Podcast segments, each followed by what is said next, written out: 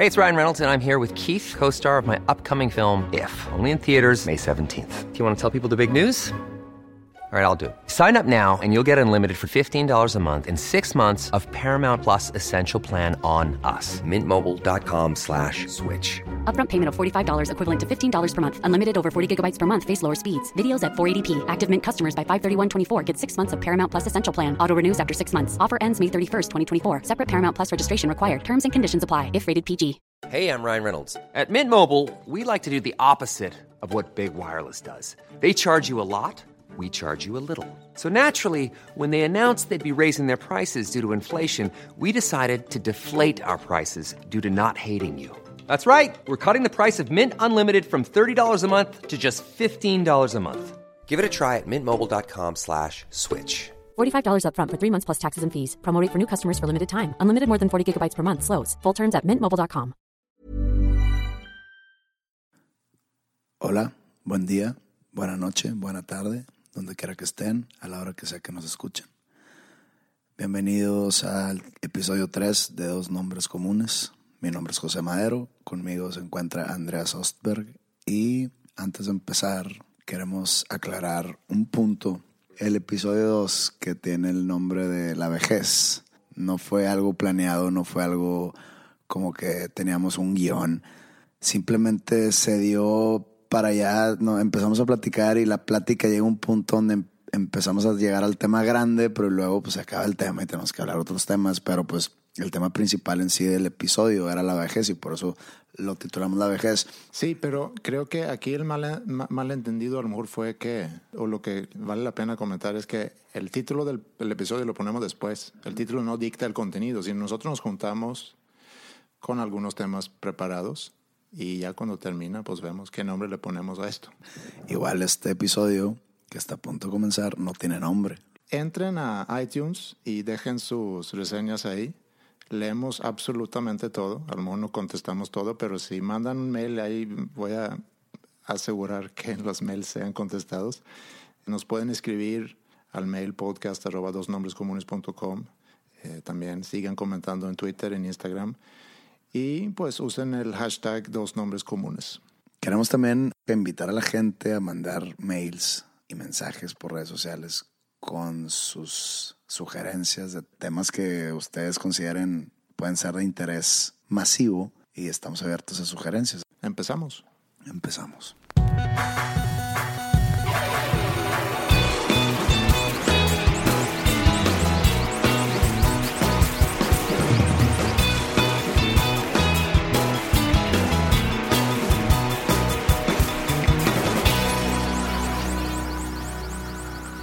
Oye, eh, vienes entrando aquí de mucha prisa. ¿Dónde fuiste? ¿Fuiste a Dallas? Fui a, vengo llegandito de Estados Unidos, carretera y todo, y habíamos quedado a cierta hora y llegué 15 minutos tarde, lo cual normalmente no hago. Soy una persona muy puntual. Me he dado cuenta que eres una persona muy puntual. La verdad, eh, si algo me molesta a la gente es la impuntualidad. Y la gente que aparte llega tarde y no pide disculpas. De que, oye, entonces, ¿en qué estábamos? De que, espérate, güey, tengo aquí esperándote 40 minutos. Entonces, los que llegan sin pedir disculpas, quiere decir que ellos tienen la noción que su tiempo es más, valioso que el tuyo. sí, hay algo de la puntualidad, aunque yo me he vuelto menos puntual en los 17 años que llevo viviendo aquí en, en México, pero algo que, que sí es importante sobre la puntualidad es si tú llegas 15 minutos tarde y no avisas que vas a llegar 15 minutos tarde, son 15 minutos que en este caso yo pudiera haber dedicado a otra cosa. Pudiera haber alcanzado a lo mejor ir por algo, ir al baño. Es correcto. Comer pero yo te, yo te, mantuve al tanto. No, en este caso yo, yo supe, pero normalmente no sucede así. La gente normalmente no avisa. Sí, yo, yo sí trato de respetar el tiempo de los demás. ¿A qué fuiste a Dallas? Eh, me di el fin de semana para ir a un par de conciertos. Ah, ok. ¿Qué viste? Fui a Dallas a ver el concierto de Brand New, se llama la banda. Eso fue el sábado. Y posteriormente me trasladé a McAllen, Texas, donde vi un concierto, bueno, ese era el concierto de Motley Crue, de su última gira. Les abrió Alice Cooper. Ah, ok. Y yo fui a ver a Alice Cooper. O sea, me quedé a Motley Crue porque me salió muy caro el boleto y pues me quedé. Digo, sí, sí me gusta Motley Crue, pero no era mi razón de ir. Y este. ¿Y con quién fuiste? Solo Nadie me quiso acompañar. ¿Solo fuiste hasta Dallas? ¿Fuiste en carro hasta Dallas? No, o- fui, me fui a McAllen en carro, de ahí volé. Volé a Dallas, estuve en Dallas pues la mitad del sábado, que fue el día del concierto, el domingo todo el día. Volé ayer de Dallas, ayer lunes, a McAllen, y fui al concierto en la noche. O sea, no, no, no fui solo por querer ir solo, nadie me, nadie me pudo acompañar y era algo que no me iba a perder. Entonces irme solo, pero irme solo no me molesta para nada. Por ejemplo, yo aprovecho mucho ese tiempo para pensar en mis proyectos pendientes, pensar, eh, por ejemplo, en mi vida personal, a dónde está yendo, que, que sigue, que si estoy cómodo en el lugar donde estoy. Me pongo a pensar mucho, sobre todo cuando no tengo nada que hacer. Por ejemplo, antes del concierto del, del sábado, que tuve un par de horas libres ahí, te, te quedas pensando, vas a caminar por la ciudad de Dallas pensando en cosas o entonces yo yo sí aprovecho mucho el tiempo solo y sí me gusta. De hecho cuando te conté en el episodio de Habitat sobre mi viaje a Camden Maine a escribir Poetics me fui solo un mes y fue para mí pues yo creo que uno de los mejores viajes que he hecho en mi vida. Y fui solo el 97% del tiempo estuve solo Creo que el, el poder estar solo tiene mucho que ver con qué tan cómodo te sientes contigo mismo. Hay gente que no, que no puede estar sola. Sí, conozco a varias personas así, pero yo sí valoro mucho mi tiempo solo. O sea, por ejemplo, llegar a mi apartamento y sentarme y ponerme a leer o ponerme a ver algún episodio de alguna serie. Yo disfruto mucho la soledad porque cada vez tengo menos. Eventualmente voy a tener más, pero por la edad de mis hijas, pues siempre hay gente en mi casa.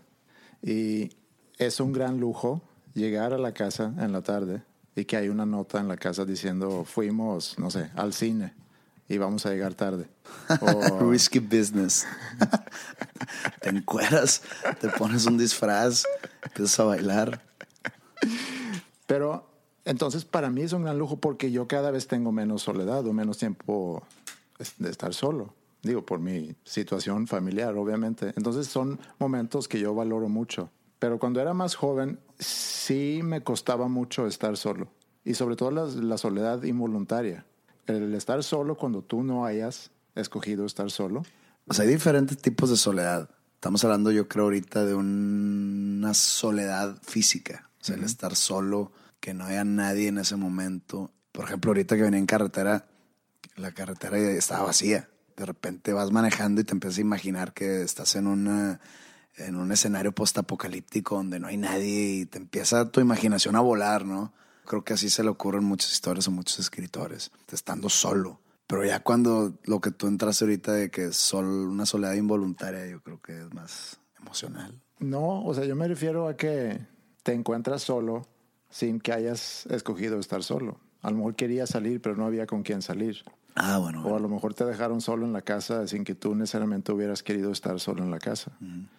Puedes también, y eso es a lo mejor a lo que tú te refieres, o sea, pu- puedes estar en un lugar con otras personas pero sentirte solo. Yo me acuerdo una vez que fui a, a un, cuando, cuando era chico jugaba hockey sobre hielo y un verano fui a un campamento y yo no conocía a nadie que iba ahí, sino eran chicos de mi edad, teníamos a lo mejor 12 años, que íbamos de diferentes partes de Suecia y a, un lugar más al norte de Estocolmo. Llegué ahí y no conocía a nadie, nadie me pelaba. Extrañaba muchísimo a mi casa. Me acuerdo que las primeras noches lloraba cada noche porque quería ir a mi casa. Y aunque estaba, pues, obviamente muy acompañado, pues me sentía muy solo. Entonces, digo, como dices, hay diferentes tipos de, de soledad. Puedes estar con gente y sentirte solo y puedes encontrarte solo y sentirte incómodo. O, como en mi caso ahora, cuando yo me encuentro solo en la casa, lo disfruto bastante. A mí también eso de, estar acompañado pero sentirte solo me ha pasado mucho en fiestas, por ejemplo, que, que llegas y puedes conocer a mucha gente, pero simplemente no te encuentras o no te, no te hallas en la fiesta y estás como que en una esquina solo tomando. y De repente como que te acercas a una bolita de gente que están hablando de, de algún tema que no tienes ningún Punto de entrada. punto de entrada, te vas a otra, están hablando de otra cosa que no conoces y nomás como que haces que te ríes y como que entiendes, pero la verdad te quieres ir de ahí y luego de repente vas al baño y te tardas mucho en el baño y luego ya te empiezan a tocar porque ya le toca a alguien más y tú, ay, tengo que volver a la fiesta y estás ahí por compromiso porque tu amigo cumpleaños y pues llegas y luego nunca falta, bueno, en mi caso nunca falta el borracho que, que eh, sigues en eso del, de la tocada, ¿verdad? Y están de gira y, y ¿qué, ¿qué dicen las fans? Y yo, que hijo de tu madre. No, pues nomás como que le das la espalda al güey. En eso ya te quieres ir, pero volteas el reloj y son las 12 de la noche apenas. Y dices, a ver, ¿y qué hago? O sea, me voy a mi casa a dormir, es muy temprano, busco otra fiesta. Eso me ha pasado mucho y, y es estar solo en una bola de gente. Pero no sería lo más honesto ahí decir, oye, pues ya me medio aburrí esta fiesta, ya me voy. Ah, sí, pero ¿a dónde vas? Pues a Si tu casa. a tu casa a las 12 con dos tragos encima y con las pilas bien prendidas.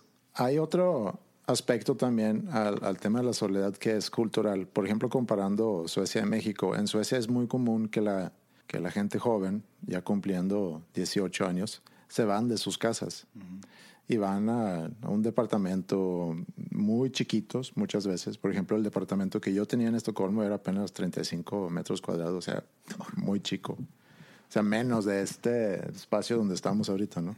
Cuando luego vengo a México y me doy cuenta que aquí la gente se queda, casi toda la gente. A lo mejor es más marcado aquí en el norte que en otras partes del, del país, pero aquí es muy común que la gente se quede en sus casas hasta casarse. Entonces nunca prueban esa soledad. Van de casa de sus papás directamente a un matrimonio y no tienen la oportunidad de estar solos y, y sentir cómo es vivir solo, cómo es tener que cuidarte a ti mismo.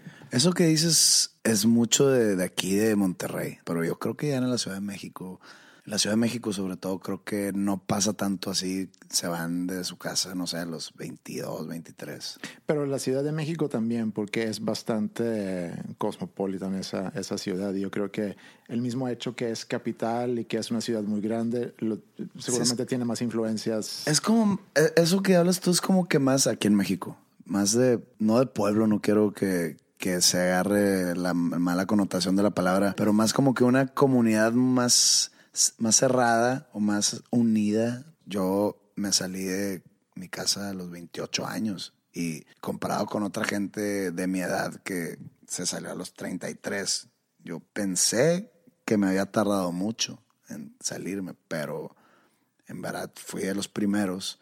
Pero sí, o sea, tengo un amigo que se casó hace dos semanas, de 35 años, y se fue de luna de miel de casa de sus papás para allá. Entonces yo digo, a ver, tienes 35 y sigues viviendo en casa de tus papás, quiero saber qué está pasando detrás. Y la verdad, sí hay mucha diferencia porque te ahorras mucho dinero. Tus papás no, quieres, no quieren que te vayas, ¿no? A En Suecia sí quieren. si quieren. Bueno, aquí no, porque tú tienes 35, quiere decir que ellos ya están un poco grandes. Quieren tener la presencia de alguno de su descendencia. Y entonces dicen, no, no te vayas, aquí tienes todo. Aquí te hacemos de comer, aquí te lavamos, aquí no pagas renta. Entonces hice un análisis más a fondo financiero de la diferencia del que vive con sus papás a esta edad, ¿no? Con los mismos gastos en cuanto a, a gastos sociales. Al vivir solo, que son los gastos fijos, que ya si decide rentar o comprar, pagar servicios, pues el súper es una diferencia así bajita la mano, son unos 35 mil pesos, 40 mil pesos al mes que te ahorras. Claro, dependiendo qué tipo de vida vives, de qué tipo de, de nivel socioeconómico. Y me, no, y me, fui, me abajo, o sea, en una, en una renta, por ejemplo, si, si rentas un departamento de 10 mil pesos, échale mil de luz, no sé, tu celular te vale otros mil. Todo eso se hace, pues, se hace una bola grande Claro. que no gastarías si vivieras con tus papás. Entonces, es entendible de alguna manera, pero también dices tú, oye, vas a salirte de casa de tus papás donde no tienes libertad total a directamente a un matrimonio donde no tienes la libertad total de vida. Sí, hay otro aspecto también en Suecia y es que muchos salen de sus casas y empiezan a estudiar y el gobierno en Suecia te da lana para que tú estudies. Te da dinero y aparte te presta dinero a una tasa muy preferible. Entonces te ayuda a financiar tus estudios y te ayuda a que tú puedas vivir en un mini departamento y que a lo mejor no te va a costar mucho, pero ya no vas a vivir en casa de tus papás o a lo mejor te fuiste a otra ciudad para estudiar. Todo lo que tú dices lo entiendo y, y sí entiendo el hecho por qué te quedas en casa de tus papás. Y puedo cuestionar el por qué en Suecia es que todos tienen tanta prisa de salirse de casa de tus papás. Entiendo que buscas la independencia y lo importante que es que tú así puedas crecer como persona, para empezar a cuidarte a ti mismo. Pero, y ahí es donde regreso al tema de soledad. O mucha gente entonces va y se llena la ciudad de gente que vive sola en departamentos muy chiquitos y empiezan a estar muy aburridos en sus depas en, lugar de estar en su depa solo, se van y pasan pues mucho tiempo afuera, ¿no? En, en, cafés con amigos o obviamente cuando están estudiando pues están en la universidad. Pero creo que mucha gente a raíz de eso se encuentra en una soledad involuntaria que puede ser muy difícil. Si tienes razón mi horario de trabajo es muy, muy benévolo conmigo. Tengo demasiado tiempo libre que lo uso para trabajar en proyectos, algunas otras veces para estar solo y tirar flojera, ¿no? Entonces imagínate, toda la tarde en tu departamento, un lunes o un martes, y pues de repente, pues quieres salirte, ya llega la noche, te dan las 8 de la noche y quieres salir, no sé, perdido a cenar le hablas a tus amigos, no, no hay plan, no hay plan, no hay plan, y no encuentras planes tú, órale, o sea, me quedan todavía cinco horas más estando aquí solo. Te juega unos juegos muy, muy gachos la cabeza. Cuando estuve escribiendo el, el libro, ese tiempo nocturno en el cual no, no encontraba qué hacer, me iba por ahí, vivía muy cerca de un parque, me iba en parque en la noche a sentarme a escribir, o me iba a un café a escribir, no sé, de 9 a 11 de la noche y no creas que era algo padre, o sea, era algo, me sentaba y sabía que estaba solo en la vida total y que estaba tratando de vencer esa soledad escribiendo un libro. Y ese libro, ya lo he dicho muchas veces, que lo escribí en momentos muy, muy bajos en mi vida. Y era de las veces que más solo me he sentido. Y fue muy feo escribir ese libro en esas circunstancias de soledad involuntaria, como tú. Pero a lo mejor necesitabas esa soledad para poder escribir el libro. O sea, a lo Puede mejor no ser. lo hubieras escrito si hubieras estado en un mejor... Ese caso que hablas, estar en una mejor situación y estando aquí con ya sea amigos, novia, compromisos, hacer ejercicio, etcétera. Por esa misma razón me fui de aquí cuando escribí Poetics. Eran 20 canciones que no lo iba a lograr estando aquí. O sea, no iba, no iba a ser posible. Entonces dije, ¿sabes qué? Tengo que dejar todo e irme a la soledad total, porque estaba en un pueblito te juro que no pasaban las dos mil personas y en medio de la nada, en medio de una montaña, en una costa, me puse a escribirlo y salió todo muy, muy este, fluido. Estando aquí hubiera batallado demasiado, pero en ese entonces yo estaba en un buen lugar en mi vida, o sea, estaba tranquilo, estaba contento con todo lo que tenía. En el momento que escribí el libro, que lo escribí aquí estando en Monterrey, yo estaba no, no quiero decir que estaba deprimido porque no lo estaba, no, no, no tenía esa enfermedad, porque es lo que es. Estaba, la, la verdad, muy triste, muy solo, muy... Mi vida era oscura totalmente. Todo era malo, todo lo tapaba con alcohol. ¿Cuál es tu relación al alcohol hoy en día? Hoy social, totalmente. O sea, tú puedes salir, tomar dos cervezas y regresar a tu casa. Depende de la salida. O sea, si fui a cenar, sí. Si hay plan, es todo o nada. ¿Tomas todos los días? Mm, no. Más si lo haría no tuviera ningún problema porque, por ejemplo, vas creciendo, hablando de la vejez del episodio pasado, vas creciendo y ya tomas más vino. ¿no? Dejas un poco el bacardi a un lado y empiezas a, empiezas a apreciar el vino y de repente pues una cena y te pides tu botella de vino, tu copa de vino. Eso yo no lo veo como tomar. Me tomé dos copas. Ah, tomas todos los días, no es cierto. Dos copitas de vino no te hacen nada. más, hasta dicen que trae antioxidantes y la circulación y todo eso, ¿no? Yo hablo tomar el de que, ok, traigo mi botella de whisky y vamos a darle. No, pero eh, yo me puedo identificar con eso. Por ejemplo, cuando yo era chico, me acuerdo, cuando mi papá llega a la, llegaba a la casa, siempre se servía un whisky. Siempre. Llegaba. Pero un whisky tú y. Un whisky, dormir. sí. No, se, se, llegaba del trabajo antes de cenar, se servía un whisky, iba a la sala, se sentaba y tomaba su whisky.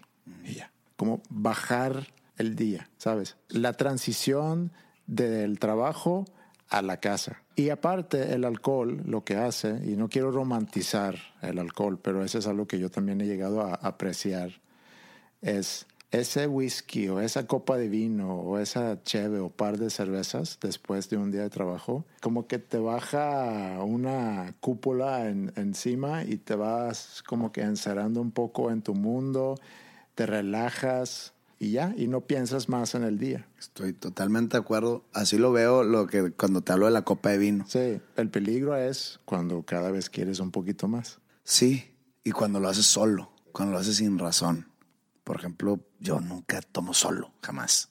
Eso sí lo puedo hacer yo, pero yo dif- porque disfruto estar solo. Yo podría tomar solo, así como dices tú que lo hace tu papá, de que Sí. dos, tres cubos de hielo, un whisky y sobres. Pero ya que te sirve más, de repente te das cuenta que, ay, güey, ya me tomé la media botella. Pero no, o sea, contestando tu pregunta si tomo todos los días y con qué tanta moderación es al sentarte decir, ok, vamos a tomar.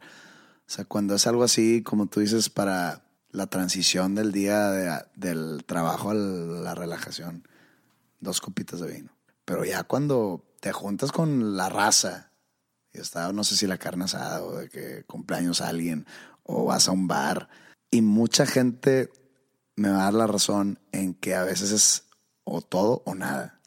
O sea, no puedo tomarme uno. ¿Por qué? Porque voy a estar de 10 a 3 de la mañana. Sí. Como que uno. O sea, hay gente que sí puede aguar su trago y traer un, una cuba por tres horas. No, eso yo no puedo. Yo esa cuba me la tomo en cuatro minutos. Por ejemplo, si vas a, se casa alguien y vas a una boda, acá estás tomándote fácil 15 whiskies y no lo sientes porque son horas y horas que estás en la boda, son siete horas. Y que aparte es, es mucha agua y poco Es whisky. mucha agua y poco whisky. Como le dicen por ahí, es meada de monja. Pero bueno, que- creo que el tema ese del alcohol y la soledad va muy de la mano. Sí va a la mano y hay una diferencia, y digo, en, en mi caso, el, el- ahorita que dices tomar solo, yo lo puedo hacer porque yo no tengo mucho tiempo solo. Entonces yo puedo llegar y decir, ah, qué padre, voy a estar solo un par de horas, me sirve un- una copa de vino o lo que sea. Y ya, y disfruto estar en mi soledad, leo algo, veo algo, escucho algo, lo que sea, o no hago nada. El que llega a su casa y siente, otra vez voy a estar solo, encerrado aquí, y se pone a tomar, hay una gran diferencia. Y eso, pues, con eso yo creo que regresamos a lo que es la soledad voluntaria e involuntaria. Yo creo que a, esa persona con esa soledad involuntaria que llega a tomar, esa, eh, o sea, ese al- alcohol lo ayuda. Entonces se le llama escape, es un escape. Y mucha gente usa varios escapes. Hay alcohol, hay drogas, hay sexo, hay gente que, que necesita irse de compras para borrar esos problemas. Hay gente que gasta dinero, que mm, hay de- demasiados tipos de escapes que son muy comunes. En mi caso, en ese entonces del 2012, que yo estaba escribiendo el libro, mi escape era alcohol. Es- no, o sea, no quiero que me tomen como un alcohólico porque nunca lo he sido y espero nunca serlo, pero me ayudaba el alcohol a, a atravesar esa soledad que en ese momento parecía que no se iba a acabar, pero sale siempre uno avante de ese tipo de situaciones. Pero regresando a lo de, lo de la soledad, entonces tú disfrutas estar solo. Yo disfruto mucho estar solo. Hay gente también que conozco que, que no puede estar solo sentimentalmente. Que, que no pueden estar sin pareja. sin pareja. O sea, me ha topado ver gente que se divorcia y al mes y medio, dos meses ya tiene una pareja nueva. O que después de terminar una relación de noviazgo de siete años y lo primero que quieres es saber. Quiero despejarme, no quiero depender, no, no quiero rendirle cuentas a nadie y ¡pum! Al mes ya tiene novia nueva. Eso yo no entiendo. Es gente que o no se quiere o que necesita la validación de alguien más para sentirse completo como persona. Creo yo que eso sí está mal en mi perspectiva, en mi historial sentimental. Entre relaciones me aguanto muchos años. O sea, en mi última relación, eh, o sea, en mi última corte, pues, estuve seis años solo. Tienes que analizar tanto tu vida sentimental como tu vida personal, tu vida laboral, todo lo tienes que como que reacomodar para volver a compartir todo eso con alguien más. Tienes que reacomodar y hacer prioridades y esquematizar toda tu vida para realmente poderlo compartir con una pareja. Y hay gente que se avienta antes de saber a qué se está metiendo. Sobre todo es porque no puede estar solo. Si tú acabas una relación de muchos años y acabas y al, al mes conoces a alguien que te tumba de tus pies, Sí. pues dices, pues va, no va a dejar pasar la oportunidad de que sea algo especial. Pero hay alguien que termina la relación y ya está buscando, en el momento ya está buscando porque, pues que necesito novia o novio. Sí. Pues es el miedo de estar solo, Es el otra miedo vez. a estar solo. No teman estar solos. Es, es algo, es una relación contigo mismo que tienes que, tienes que regar como una planta contigo. La relación que llevas contigo mismo es la más importante. Si tú no llevas una buena relación contigo, nunca, jamás vas a poder llevar una buena relación con alguien más. Palabra de Dios. Venga tu reino.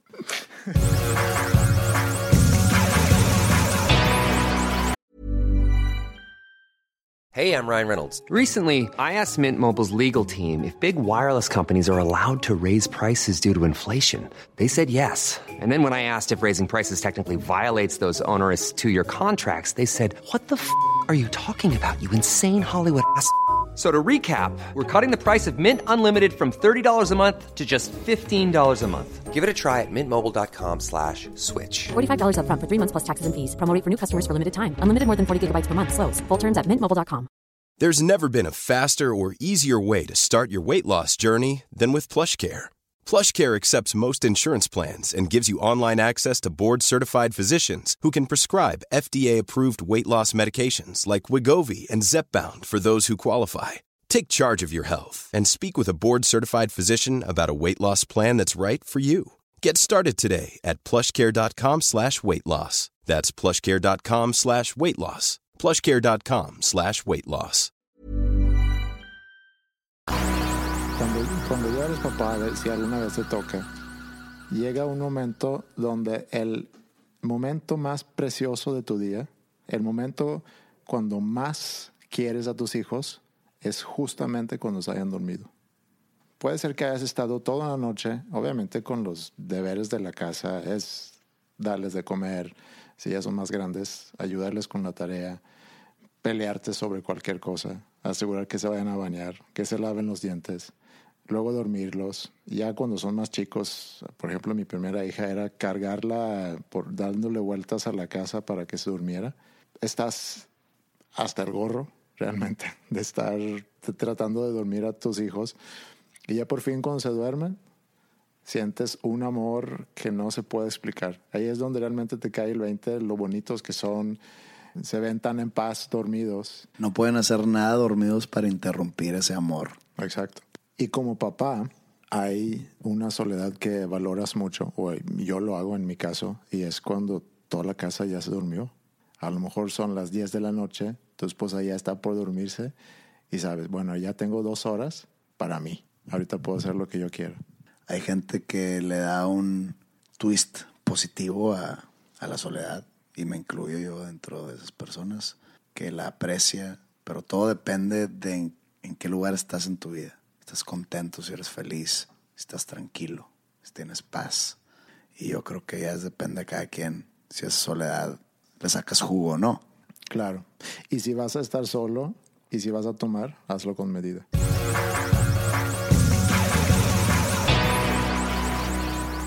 Hoy te trajo un regalo. ¿Así? A ver, veamos. Mira, es una taza para los que escuchan. Es una taza donde puse la foto que a ti te gustó. Ah, muy buena. Ándale, esta foto está buena, ¿no? La otra que parecemos maniquís. ya no empieces con eso otra vez. Oye, fíjate que en mi casa como que pues tengo cafetera, pero no la uso y no nunca tomo café en mi casa. ¿Por qué no mejor lo regalamos al público? O sea, quieres escuche. regalar mi regalo. Pues es que, digo, te lo estoy diciendo en tu cara, malo si lo regalara de repente a alguien más y llegas tú a casa de alguien más y dices, ah, cabrón, esa es la taza que le regalé a Pepe, aquí te lo estoy diciendo de frente. Cuando mis hijas eran más chicas, iban a piñatas, o más bien, cuando tenían piñatas no recibían muchos regalos. Teníamos todo un sistema para re regalar, porque recibían muchos regalos. Y lo que decía, bueno, ¿con qué regalo te quieres quedar? Y con qué, qué regalo no. Y ya todos los regalos que, que no querían guardar, pues poníamos etiquetas de, qué, de quién era ese regalo para procurar no regresarle el mismo regalo al mismo niño. no, está bien gacho. Oye, pero ¿a quién le vamos a regalar la taza? Podemos hacer una dinámica para que alguien se gane esa taza. Eh, ahorita, ahorita te tomo una foto con la taza para que la gente pueda ver si vale la pena ganarse la taza o no. Eh, y lo que podemos hacer es, mira, ya sé, invitamos a quienes nos están escuchando que se tomen una foto porque yo tengo mucha curiosidad porque sé que nos están escuchando en, en, en, muchos países en el continente. Sé que nos están escuchando, obviamente, en México, pero también en Estados Unidos, en, en, Ecuador, en Colombia, en Perú, en Bolivia, en Chile, en Argentina, en Venezuela y seguramente en otros países. Y me gustaría ver dónde están cuando escuchan este podcast. Entonces, que se tomen una foto escuchando este podcast, que lo suben a su Instagram, que taguen a tres amigos o amigas recomendándoles que también escuchen este podcast. Y la foto con más likes, por decir para el jueves 15 de octubre, se gana la taza. Y nos encargamos en enviarle la taza a esa persona. Ándale. ¿Te late? Pero tiene que traer gente que no escucha el podcast. Eso sí. Pues si no, que ganamos de todo esto.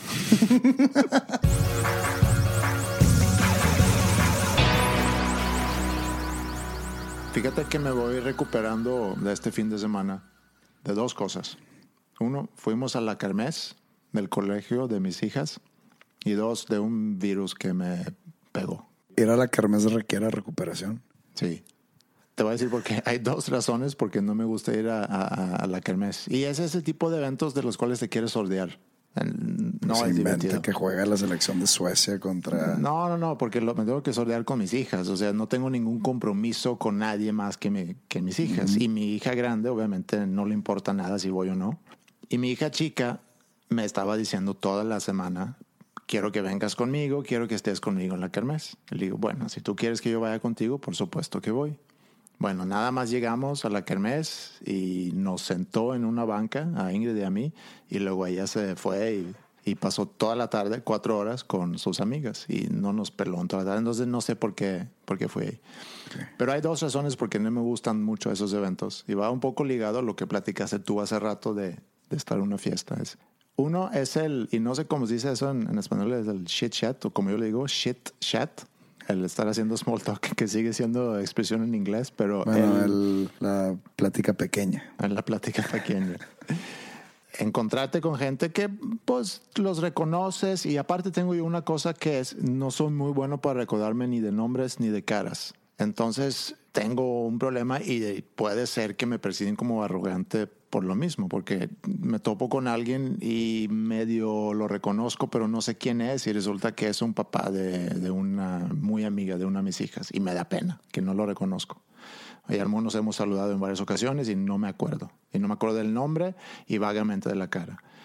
Y luego ya tienes que entablar una conversación y la conversación, la verdad, no se trata de nada. ¿A qué te dedicas? ¿Cómo va el trabajo? ¿Qué dice la chamba?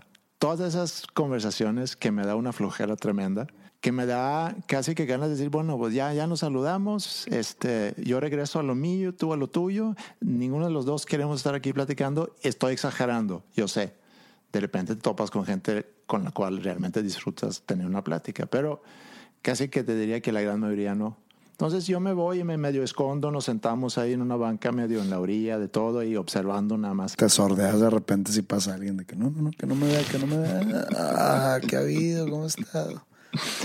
Me ha pasado. Esa es una de las cosas que no me gustan de ese tipo de eventos. Entonces, eh, en parte por tener que entablar todas esas conversaciones y también porque soy muy malo en reconocer a gente y me, y me pone en unas situaciones incómodas donde yo mm. sé que te debería de reconocer, debería de saber cómo te llamas, me vienen y me saludan por mi nombre y no me acuerdo. Eso me siento muy incómodo. Y la segunda son los juegos mecánicos. No me gustan los juegos mecánicos y me da mucho miedo ver a mis hijas subirse a los juegos mecánicos. Y yo veo aquí esos juegos y veo los fulanos que están manejando esos juegos que realmente no quisieran estar ahí, les vale. Las medidas de seguridad son mínimas. Mm.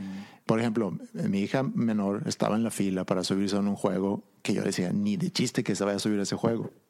Me, me daba miedo de ver, uh, eran como que carritos volando en el aire y le dije, ni de chiste que se va a subir ahí. Y está ahí en la fila, emocionada con, con dos amigas. Y le digo, ¿realmente te quieres subir a este juego? Sí, no sé. No, vámonos, dicen las amigas, vámonos, nos vamos a subir. Y le digo, oye, pero hay otros juegos que son más padres. O sea, ¿realmente te quieres subir aquí? A mí se me hace que esta te va a marear. O, y obviamente lo que estoy haciendo es proyectar nada más mi miedo a ella. Y pobrecita, terminó no subiéndose a ese juego y obviamente no hubiera pasado nada. Esa es otra cosa de los kermeses que no me gustan. No quiero que se pongan en un peligro que seguramente no existe, pero que yo pienso que puede existir. Es un peligro que, que existe, pero regresando al tema del primer episodio, que no va a pasar. O sea, pasa una vez en un millón y probablemente pasó en una feria ayer en Varsovia, Polonia, no va a pasar otra aquí al día siguiente. Muy raro, pero sí te sigo, sí te sigo como por tener miedo. Entonces terminamos ahí y ya, llegamos a la casa y todo bien. Y el día siguiente me desperté con un virus que me tumbó. Tenía dolor de todo el cuerpo, tenía náusea. Y yo creo que los hombres nos creemos muy fuertes, pero acostado ahí en la cama dando vueltas, tratando de encontrar una posición cómoda, eh, me puse a pensar que mi esposa realmente nunca se enferma. De repente dice, me siento muy mal, pero sigue igual como sin nada. Entonces me puse a pensar, bueno, ¿y por qué es que cuando yo me enfermo me siento tan mal y no me levanto de la cama? Y cuando ella dice que está muy enfermo, pues nunca la veo realmente acostada en la cama. Y ahí estaba yo acostado en la, cama haciendo ruidos, quejándome y, y me acordaba de los ruidos que hacía mi papá cuando estaba enfermo. Él estaba, me acuerdo siempre, diciendo, por, por, por, ¿por qué me enfermo? Y nosotros, a mi hermano a mí nos daba mucha risa porque pensábamos que lo estaba haciendo por hacerse el chistoso.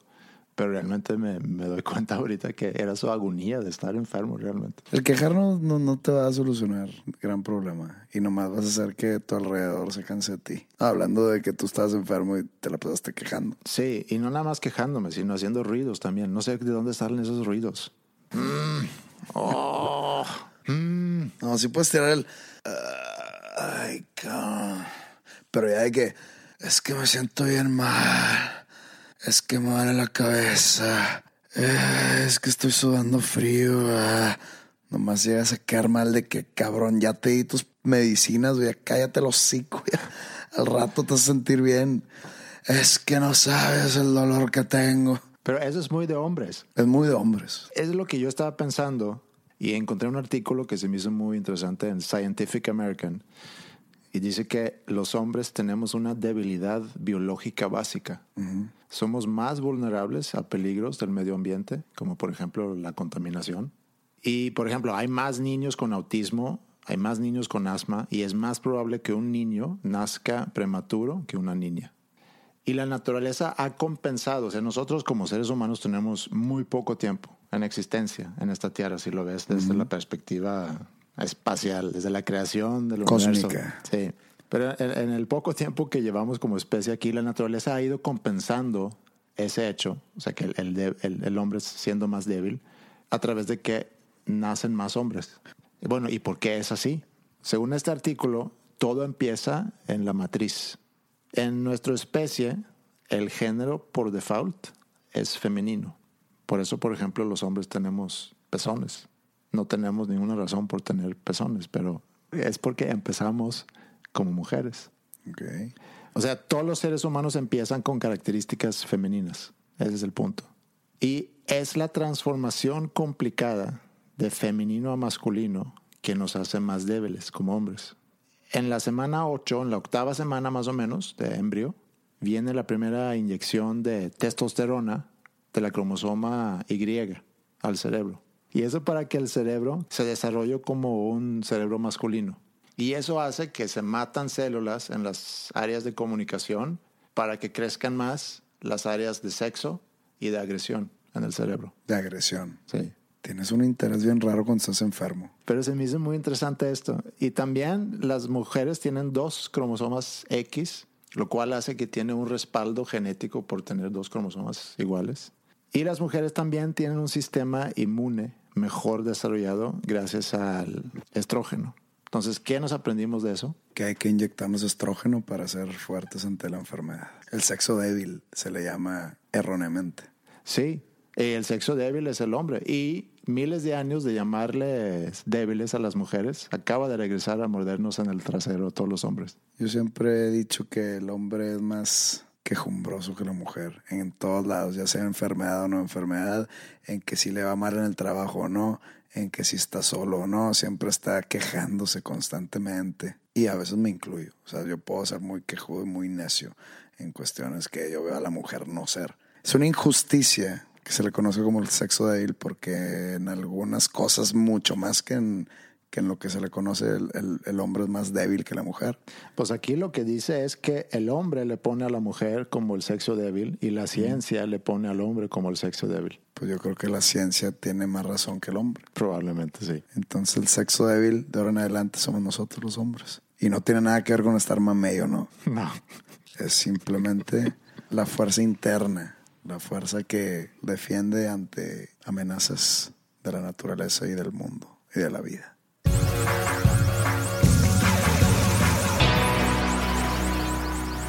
Bueno, ¿qué nos llevamos de, este episodio? Yo me llevo que la soledad puede ser algo bueno y yo creo que se requiere mucha destreza emocional para llegar a disfrutarla y llegarla a ver como algo bueno en tu vida en vez de una carga. De lo de los hombres y las mujeres, del sexo débil y la naturaleza, que siempre tiene razón, digo, para que vean que no es pura habladuría, está todo lo de la evolución de la jirafa, del cuello de la jirafa. Dicen que la jirafa era un animal con un cuello común y corriente que no alcanzaba las hojas de los árboles y que generación tras generación, pues en lo que se estiraban, cada generación salía un poquito más cuellona, más cuellona, más cuellona y es la na- naturaleza dándole la razón al animal. Y ahora la jirafa pues es conocida por su cuello.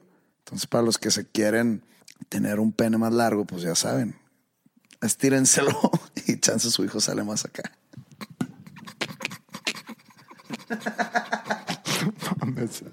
Eso es lo que tú te llevas de este Eso es lo que yo me llevo de este podcast.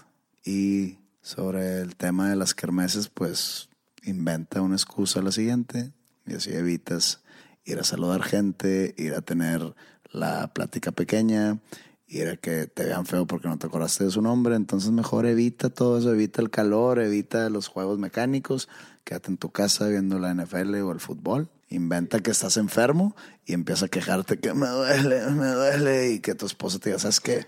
Ya, me traes hasta la madre, ya me voy, tú, tú quédate aquí. Y en el momento que se vayan, puta, ¿cuál enfermedad? Play, pizza y a dormir.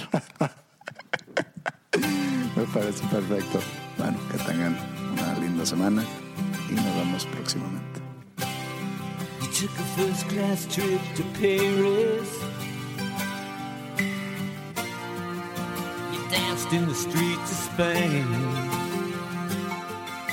You followed the sun to Rio de Janeiro.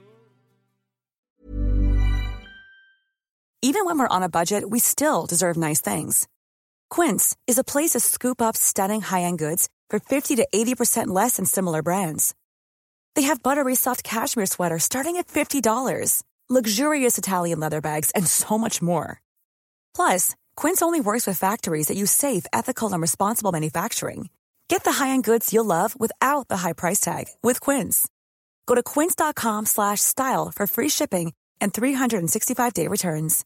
If you're looking for plump lips that last, you need to know about Juvederm lip fillers. With Juvederm Volbella XC and Juvederm Ultra XC, your lip look, whether it's subtle or bold, can last up to one full year with optimal treatment and no additional maintenance. Find a licensed specialist and see if it's right for you at juvederm.com today. That's J U V E D E R M.com. Add fullness to lips in adults over 21 with Juvederm Volbella XC or Juvederm Ultra XC. Do not use if you have severe allergies or a history of severe allergic reactions, or if you're allergic to lidocaine or the proteins used in Juvederm. Tell your doctor if you have a history of scarring or taking medicines that decrease the body's immune response or that can prolong bleeding. Common side effects include injection site redness, swelling, pain, tenderness, firmness, lumps, bumps, bruising, discoloration, or itching. As with all fillers, there's a rare risk of unintentional injection into a blood vessel, which can cause vision abnormalities, blindness, stroke, temporary scabs, or scarring. For full important safety information, visit juvederm.com.